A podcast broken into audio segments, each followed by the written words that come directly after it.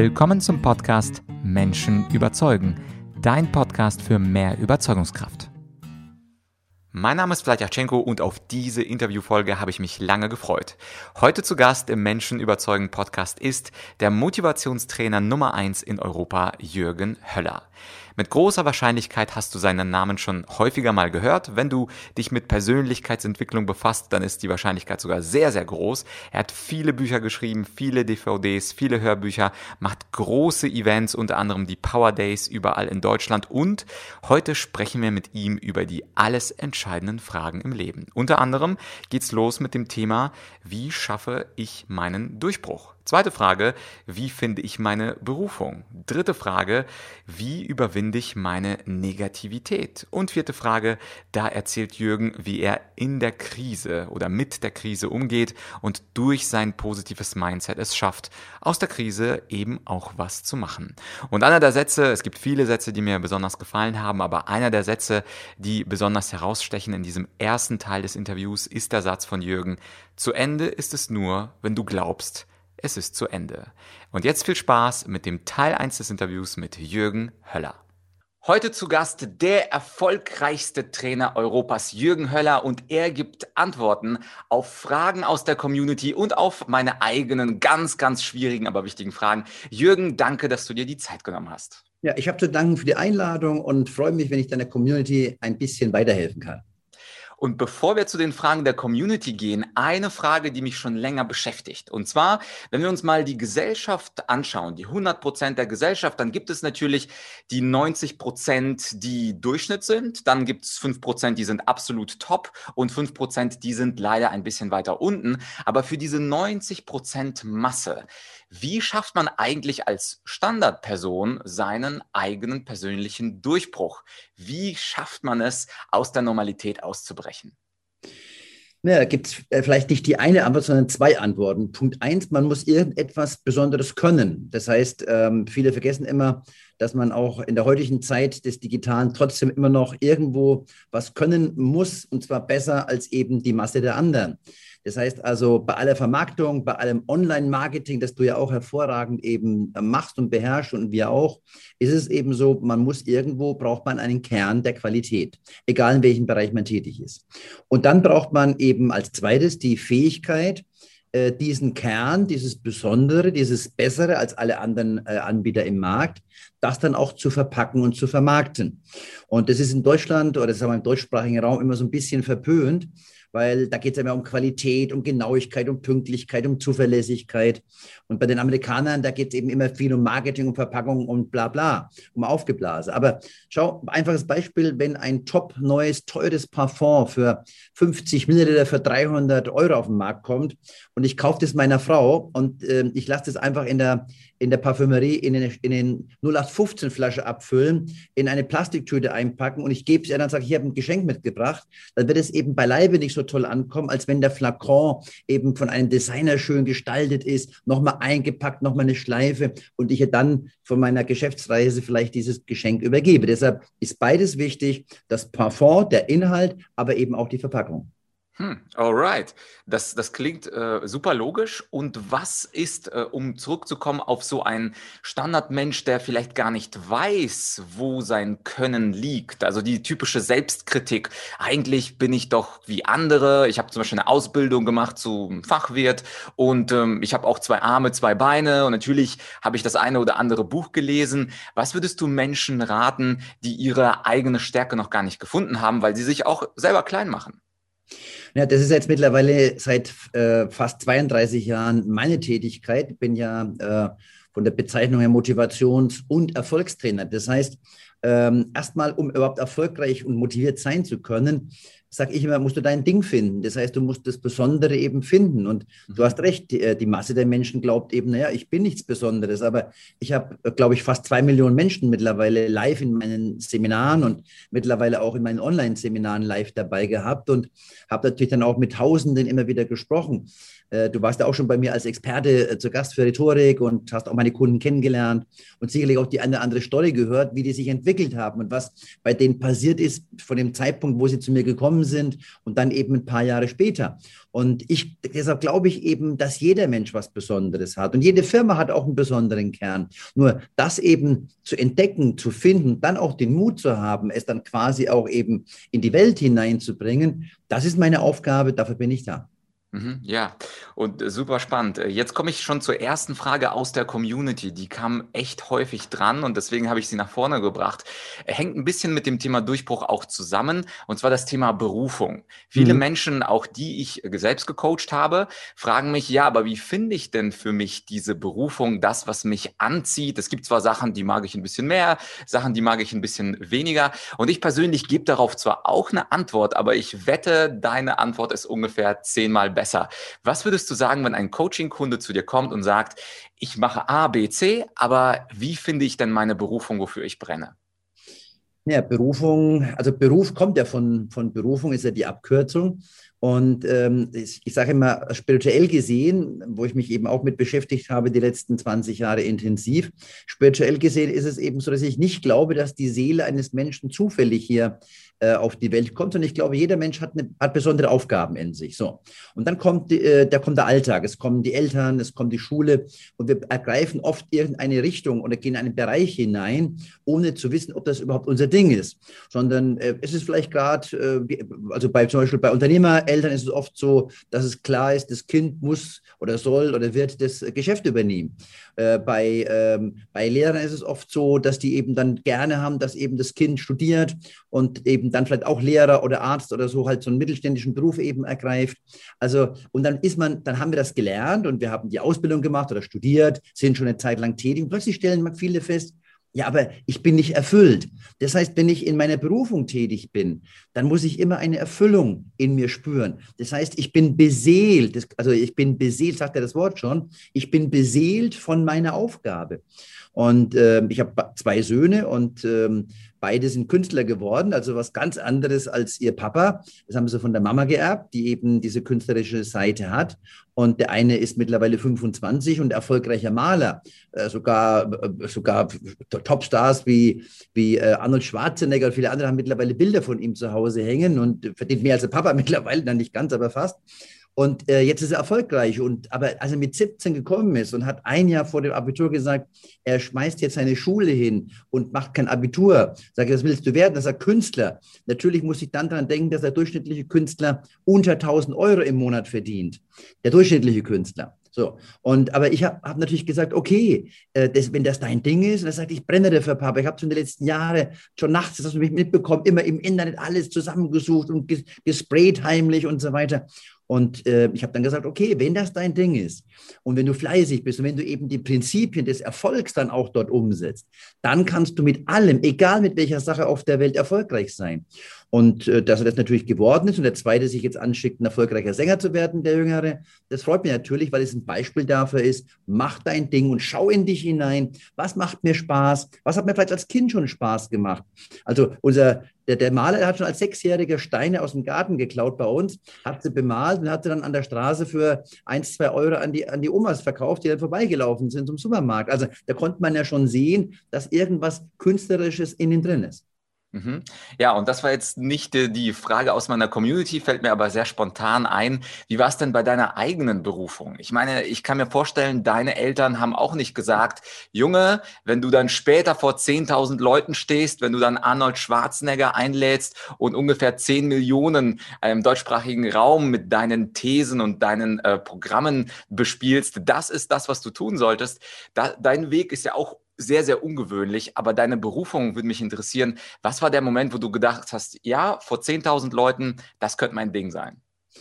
Also ähm, ganz kurz zusammengefasst, ich habe mit 19 das erste Geschäft eröffnet, ein Fitnessstudio 1983, dann Angst gehabt, es geht schief, noch drei weitere Geschäfte aufgemacht, gegen das Lebensgesetz der Konzentration verstoßen, also mach erst mal eine Sache richtig und war mit 21 fast pleite. Und dann kam ich in Kontakt mit, äh, zufälligerweise mit dem ersten Weiterbildungsbuch und habe dann die ersten Seminare besucht und habe dann mit Partnern in Schweinfurt das Fit und Fun aufgebaut. Ab 87 war das. Und das war dann zwei Jahre später, das äh, kommerziell oder erfolgreichste Fitnessstudio in Deutschland. Wir hatten damals 2560 Mitglieder nach zweieinhalb Jahren mit 79 Mark Monatsbeitrag. Also äh, wenn man heute McFit sieht, da sind wir bei mir Firma so teuer. Und das vor, das vor 30 Jahren. Und da ausgehend habe ich dann äh, eine Unternehmensberatung aufgebaut für andere Fitnessstudios. Das ist raketenhaft hochgestiegen. Da habe ich insgesamt sechs Beratungsgesellschaften mit Partnern eröffnet und war mega erfolgreich. Ich habe siebenstellig verdient und hätte das äh, ewig weiter fortführen können. Und habe aber dann begonnen für die für die Inhaber dieser Firmen, die wir beraten haben und für die Führungskräfte Seminare anzubieten. Weil ich dann gesagt habe, ne, also meine Berater machen die Vorortberatung, aber ich mache dann eben, äh, habe dann eben mehr, viele von diesen, von diesen Kunden im Raum und kann, da haben die auch was von mir und kann mein Wissen vermitteln. Und habe dann festgestellt, durch Zufall eigentlich, das ist genau das, äh, was mein Ding ist. Also dann war ich im Zwiespalt. Ich hatte jetzt plötzlich wieder so, so, eine, so eine Dekonzentration. Meine sechs Unternehmensberatungsgesellschaften äh, wo wir zu dem Zeitpunkt schon hunderte von Unternehmen äh, beraten hatten und Millionen Umsätze machten. Und plötzlich habe ich begonnen, eben äh, auf der Bühne äh, dann eben vor diesen 20, 30 Leuten zu sprechen. Und die haben gesagt, Mensch, ich habe einen Schwager, der hat ein Geschäft, aber das seid ihr nicht tätig als Beratungsgesellschaft. Darf der mal zu deinem Seminar mitkommen? Habe ich überlegt und habe gesagt, ja, okay, warum eigentlich nicht? Habe das geöffnet, 94, und dann ist plötzlich so das alles nach oben gegangen. Und dann habe ich alles verkauft, alles abgegeben, 95, und mich dann eben auf meine Berufung konzentriert. Mit einer Halbtagssekretärin ging es los. Und fünf Jahre später habe ich dann in einem einzigen Jahr 250.000 Menschen in meinen äh, Seminaren, in, meinen, in den großen Hallen äh, Deutschlands, Österreich und der Schweiz gehabt. Mhm. Ja, eine super schöne Story und äh, liebe Zuhörer, ihr seht, manchmal gibt es einfach diese Majestät des Zufalls, die einfach einen in eine Richtung schmeißt. Bei mir war das ja beim Debattierclub auch gar nicht geplant, dass ich da von Jura auf Debattieren rübergehe und dann auf Rhetorik. Also auf die Zufälle achten ist, glaube ich, auch eine gute Sache. Die zweite Frage aus meiner Community betrifft die Negativität. Es gibt ja, und das ist wahrscheinlich auch etwas deutsch, aber das ist sicherlich auch ein globales Phänomen, dass Menschen bei den Dingen, Dingen, die sie umgibt, eher das Negative suchen und dann auch das Negative finden. Es gibt die innere Negativität, man kommt ins Hotel und sucht erstmal daran, was nicht stimmt. Man ist im Urlaub, man guckt erstmal, was einem nicht gefällt. Das heißt, es scheint, dass viele Menschen auf Negativität gepolt sind. Und die Frage aus der Community war so ähnlich, wie kann ich die negativen Emotionen überwinden? Und ich habe das jetzt mal ein bisschen abstrakter formuliert. Wie kann man allgemein seine Polarisierung auf Negativität überwinden? Was gäbe es dafür? für einen Ratschlag? Ja, also ähm, es ist so, dass wir die Gedanken, die wir haben, ähm, also man, man spricht von 30.000 bis 60.000 Gedanken pro Tag, ähm, so, und die entstehen ja irgendwie. Jetzt habe ich mich mal immer gefragt, ja, aus was entstehen denn die Gedanken? Also ich habe dann gelesen, du musst Gedankenhygiene betreiben, du musst, wenn ein negativer Gedanke kommt, dann musst du den ein bisschen positiven ersetzen. Da habe ich gedacht, na, wenn ich jetzt mal angenommen 50.000 Gedanken am Tag habe und habe nur 20 Prozent negative, dann bin ich ja schon zu 80 Prozent ein Positivdenker aber es sind ja immer noch 10.000 negative Gedanken. Wenn ich die dann ganz bewusst immer ersetzen müsste, dann wäre ich ja 24 Stunden mit dem Ersetzen von negativen äh, Gedanken beschäftigt. Außerdem ist mir dann irgendwann klar geworden, ich habe gar nicht gemerkt, wenn ich negativ gedacht habe. Also äh, man merkt es ja nicht. Also wenn man es merken würde, wäre es ja einfach zu sagen, Mensch, bist du doof, was sagst du denn selber zu dir in deiner inneren Stimme? Sondern wir denken negativ, wir, wir merken es nicht. Und habe dann festgestellt, über den Gedanken gibt es ein Betriebssystem übergeordnet. Und dieses Betriebssystem, das besteht aus Glaubenssätzen, aus Werten und aus unseren schon gemachten Erfahrungen, also unseren Erlebnissen. So, und jetzt ist es so, das heißt, jeder Mensch hat erstmal im Laufe seines Lebens, wenn er 18 ist, eine Grundpolung. Und die ist eben sehr stark abhängig von seinem Elternhaus, von seiner Umgebung, wo er sich befunden hat, dann später von, dem, von der Schule, wo er war, von dem Freundeskreis. Es ist abhängig von der, von der Kultur, wo ich aufgewachsen bin, von dem Viertel, wo ich aufgewachsen bin. All das hat Einflüsse gehabt. So, und jetzt bin ich erstmal so, wie ich bin. Und das Fatale ist, wenn ich mal angenommen jetzt eher in einem negativen, in einem kleinen, in einem vielleicht eher, sage ich mal, ärmlichen äh, Umfeld aufgewachsen bin, und das war bei mir der Fall, also mein, meine Eltern, mein Vater war Arbeiter, ganz liebe Menschen, haben mir auch gute Werte wie Höflichkeit und so weiter, glaube ich zumindest, beigebracht. Aber es war natürlich jetzt kein Erfolgs, äh, keine Erfolgsumgebung. Und deshalb man muss das selber tun. Das heißt, man muss anfangen, sich mit positiven Dingen grundsätzlich zu beschäftigen. Also nicht erst, wenn der Gedanke kommt, sondern schon vorher. Das heißt, man braucht bestimmte, ich sag mal, Tools, Werkzeuge. Äh, Alster wären zum Beispiel positive Bücher lesen. Also wenn ich immer nur negative Dramen lese oder immer nur negative äh, äh Filme an, also Fernsehen zum Beispiel, Unterhaltung, auch Internet, achtet drauf, was ihr da in euch hineinlasst, weil alles, was wir von außen aufnehmen, wird ja gespeichert in unserem Langzeitgedächtnis. Und wenn wir das wiederholt aufnehmen, dann beginnt das sich zu verdichten in den neuronalen Verbindungen, wo Informationen gespeichert werden im Gehirn. Und wenn wir, wenn wir das permanent tun, dann werden bestimmte Gedanken, werden schließlich irgendwann zu einem Mindway. Ein Mindway ist eine Datenautobahn im Gehirn. Man könnte sagen, es ist eine Gewohnheit, ein Automatismus. Also beispielsweise, wir haben so lange wiederholt, mit einem Löffel die Suppe zu essen, dass wir das heute automatisch machen. Wir waren gestern erst zusammen gewesen und wir löffeln eine Suppe und wir reden dabei, schauen uns an und konzentrieren uns gar nicht mehr auf den Löffel. Aber als wir klein waren, war das ein Wunderwerk. Das hat Jahre gedauert, bis wir durch permanente Wiederholung den Löffel, äh, äh, ohne auszuschütten, äh, in den Mund führen konnten. Und dann ist es programmiert und wir müssen gar nicht mehr drüber nachdenken. Es ist, eine, es ist ganz automatisch und einfach. Und genauso ist es eben, wir müssen permanent uns mit positiven Inhalten beschäftigen, uns wiederholen. Ein ganz wichtiger Punkt dabei ist das Umfeld. Das heißt, wenn ich natürlich negative Freunde habe, die immer nur jammern, die immer nur alles negativ sehen, die immer alles schlecht machen, die sagen, ja, wir können ja eh nichts verändern, wir sind so, wie wir sind und hör auf zu träumen, äh, klappt doch eh nicht oder für uns einer ist das nichts oder ja, lachen ihn vielleicht noch die aus. Ich muss überlegen, mit wem, mit wem es geht, also mit wem beschäftige ich mich. Und äh, weil ich vorhin Arnold sagte, ähm, habe Arnold ähm, kennenlernen dürfen, das war eines meiner großen Träume. Und mittlerweile haben wir ihn sogar auch mehrmals privat getroffen. Und der sagt, wenn du dich den ganzen Tag, pass auf, jetzt wird es ein bisschen Arnold-mäßig, wenn du den ganzen Tag dich mit Schwachköpfen umgibst, dann darfst du dich abends nicht wundern, wenn du selber ein Schwachkopf geworden bist. Wenn du dich aber mit erfolgreichen Menschen umgibst, mit positiven, dann kannst du dich gar nicht dagegen wehren, selber erfolgreicher und positiv zu werden. Und genau damit hat er recht. Mhm. Das heißt also wahrscheinlich, wenn Arnold irgendeinen negativen Menschen um sich hat beim Abendessen, sagt er zu ihm einfach Hasta la vista, Baby. Stelle ich mir so ungefähr vor.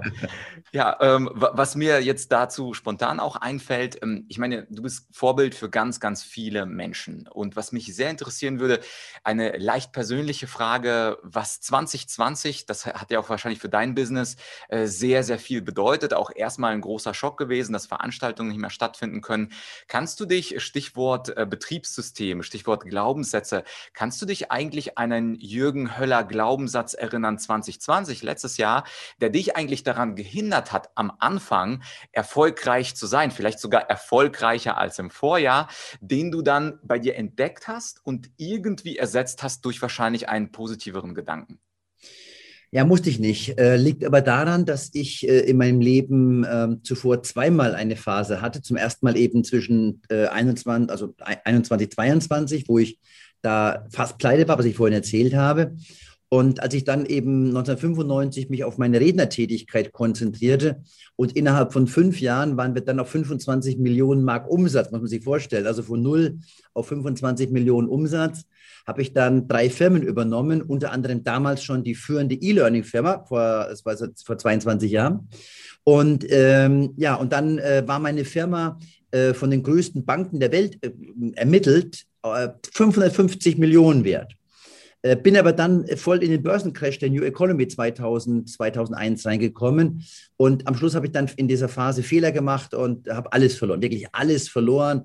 Äh, meine Firmen, mein Geld, äh, alles, also selbst meinen guten Namen war weg und war am Ende. Ich hatte für alles gehaftet. Ich hatte Millionen von Schulden und eben einen bekannten Markennamen, aber eben einen kaputten Markennamen. Und damit sind wir am 1. Mai 2004 neu gestartet mit äh, ich persönlich 6,6 Millionen Schulden und dreieinhalb Jahre später war ich wieder schuldenfrei.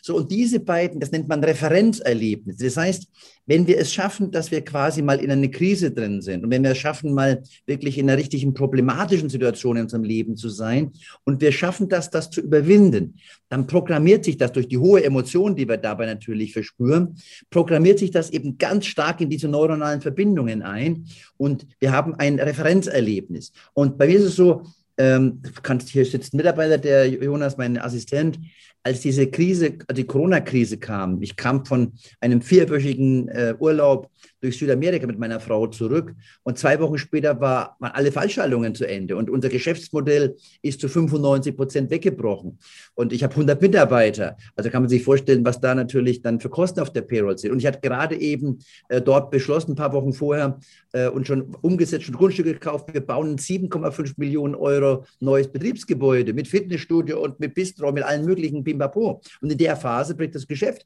zu 95 Prozent weg. Aber ich habe dann gesagt, okay, Mensch, äh, Leute, zusammentrommeln, Betriebsversammlung, jetzt, äh, ich habe Tacheles gesprochen, es wird eine, es wird eine Schweinezeit. Ich habe damals gesagt, es wird bis Ende 2021 dauern. Jetzt wissen wir, dass es mindestens so lange dauert. Damals konnte es mir keiner glauben. Ich sage, okay, ich werde, ich werde die Gelder bereitstellen und besorgen, dass wir, egal was passiert, mit null Euro Umsatz durchkommen.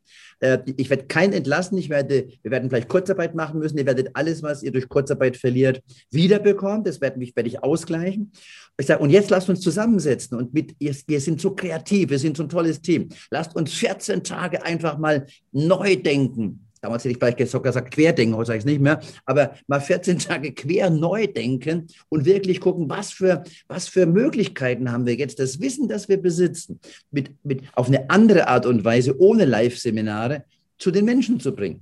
Ja, und dann sind da ganz tolle Ideen entstanden und ganz neue Geschäftsmodelle, die dann dafür gesorgt haben, dass wir letztendlich eigentlich hervorragend durch die Krise gekommen sind und wir nur ganz, nur ein paar Prozent, obwohl alles ausgefallen ist, wir nur ein paar Prozent Minus haben. Das heißt, wenn einer aus der Community jetzt, der zuhört oder zuschaut, wenn, wenn der oder sie mal in einer Krise ist, von einer problematischen Situation, auch mal ein Misserfolg, auch mal am Boden liegt, ich weiß, es ist ein platter Spruch, aber äh, es ist ja nie zu Ende. Zu Ende ist es dann, wenn du glaubst, es ist zu Ende. Und wenn die anderen dir sagen, es ist zu Ende, dann ist es nicht zu Ende. Wenn die anderen über dich lachen, dann lass sie lachen. Am Ende wirst du lachen, nicht über die anderen, sondern weil du es wieder geschafft hast. Also das ist ja eben, da, da verlebe ich ja, da verbrenne ich ja. Das ist ja das, was ich seit 32 Jahren mache, nämlich letztendlich den Satz hinein zu programmieren. Glaub an dich. So, wenn wir erfolgreich sind, wenn es gut läuft, ist natürlich leicht zu glauben. Aber in dem Moment, wo wir dann einen Rückschritt machen, dem Moment, wo es schwierig, wenn dem Moment, wo wir vielleicht, Entschuldigung, in der,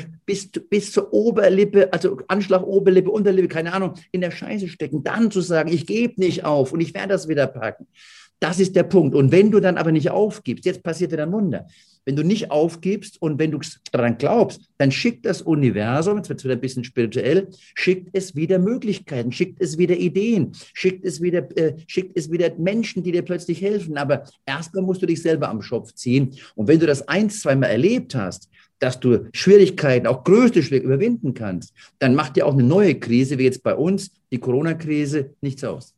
Hm, ja, e, echt erstaunlich, was du sagst, weil die meisten Unternehmer würden ja erstmal depressiv werden, ahnungslos sein und bei dir hat wahrscheinlich sofort diese, dieser Glaubenssatz angefangen, ich schaffe das eh, ich habe ein Referenzerlebnis, ich habe so viel schon in der Vergangenheit überwunden. Diese kleine Corona-Krise in Anführungsstrichen klein natürlich, das tut mir natürlich auch nichts und äh, Projekte sind ah. daraus entstanden, wie zum Beispiel, glaube ich, auch LearnFlex, oder? Ja. also kleine Krise war es nicht, wenn 95 Prozent des Geschäftsmodells äh, weggeschlagen werden, das ist eine große Krise. Aber der, der, der Referenzsatz lautet, wenn ich es damals gepackt habe, X zu überwinden, das kann ja auch eine, eine, eine gesundheitliche Krise gewesen sein, eine persönliche Krise. Wenn ich das geschafft habe, dann schaffe ich es jetzt auch. Das ist eigentlich der, der, der beste Satz, den es gibt. Wenn ich das damals geschafft habe zu überwinden, schaffe ich es jetzt auch. Ja, und LearnFlix, wo ich ja sehr stolz darauf bin, dich eben als einen der, der Hauptexperten dabei zu haben. Unser Hauptexperte im Bereich Rhetorik äh, ist der Ladislav und da bin ich sehr stolz. Das ist ja letztendlich LearnFlix, wie es der Name sagt, wie Netflix. Das heißt also, der einzige Unterschied, wir zeigen dort eben keine Unterhaltung, sondern wir zeigen eben Weiterbildung und wir helfen den Menschen in allen Lebensbereichen, ob beruflich, wirtschaftlich, finanziell, gesundheitlich, bis hin zur Spiritualität, wie man eben ein besseres Leben führt. Und da bist du ja mit dabei. Ja, und LearnFlix ist eine ganz tolle Idee. Da sind ja neben mir noch tausend oder nicht tausend, aber hundert äh, weitere Experten. Und LearnFlix erinnert mich auch an die Geschichte von Netflix, wo die beiden Gründer mal in der Krise steckten, äh, zu Blockbuster gefahren sind, gesagt haben, wir wollen äh, uns verkaufen für 30 Millionen. Und an dann Blockbuster wurde, haben die ausgelacht, die haben gesagt, Netflix wird niemals funktionieren. Wir werden euch doch nicht für 30, äh, 30, äh, ich glaube, nee, das waren 30 Millionen kaufen kaufen, auf gar keinen Fall. Und jetzt ist das Unternehmen mehrere hundert Milliarden wert. Und das äh, bleibt abzuwarten, Jürgen, ob du das mit LearnFlix auch schaffst. Ja, das war also Teil 1 des Interviews mit Jürgen. In ein paar Tagen kommt Teil 2. Also wenn das deine erste Folge sein sollte, dann unbedingt den Podcast abonnieren, um die zweite Folge nicht zu verpassen. Stichwort LearnFlix. Wir hatten ja erwähnt, LearnFlix ist eine tolle Online-Plattform. Und was ich vorschlagen würde, ist, dass du auf den Link klickst beim Thema LearnFlix, also in der Podcast-Beschreibung. Und dann führt es dich in die Welt der Online-Weiterbildung. Übrigens hat Jürgen ein ein Geschenk mitgebracht. Und dieses Geschenk, das erfährst du, was das ist, das erfährst du am Ende der zweiten Folge. Also bleib bis zum Ende dran und dann gibt es etwas ganz Besonderes, ganz besonderes Weiterbildungsangebot von Jürgen für dich. Und übrigens, auch ich habe einen kleinen, bescheidenen Beitrag zum Thema Motivation zu geben. Und zwar habe ich einen Online-Kurs aufgezeichnet zum Thema Motivation ohne Chakra. Du kennst mich ja wahrscheinlich als eher den analytischen, den bodenständigen Typ, der im Grunde Argumente über alles liebt. Und ich habe da ein Modell entwickelt, wie du dich selber motivieren kannst und das ganz ohne Abklatschen, ganz ohne Umarmen und ganz ohne Chakra. Wenn dich interessiert, wie das geht, dann findest du ebenfalls in der Podcast-Beschreibung den Link zu meiner Online-Akademie, zu diesem Kurs. Und wenn du etwas runterscrollst auf der Internetseite, wo du dann bist, findest du die ersten drei Lektionen dieses Kurses freigeschaltet. Klicke da drauf, teste mich, teste die Qualität des Online-Kurses und vielleicht entscheidest auch du dich beim Thema Motivation für diesen Kurs. Ansonsten bleibt mir nur zu sagen, empfiehl diese Folge weiter, wenn es dir geholfen hat. Das hilft mir, mehr in die Sichtbarkeit zu kommen und das hilft mir, auch weiter tolle Gäste in diesen Podcast einzuladen. Und ansonsten hören wir uns in ein paar Tagen nach Ostern. Bis bald, dein Blatt.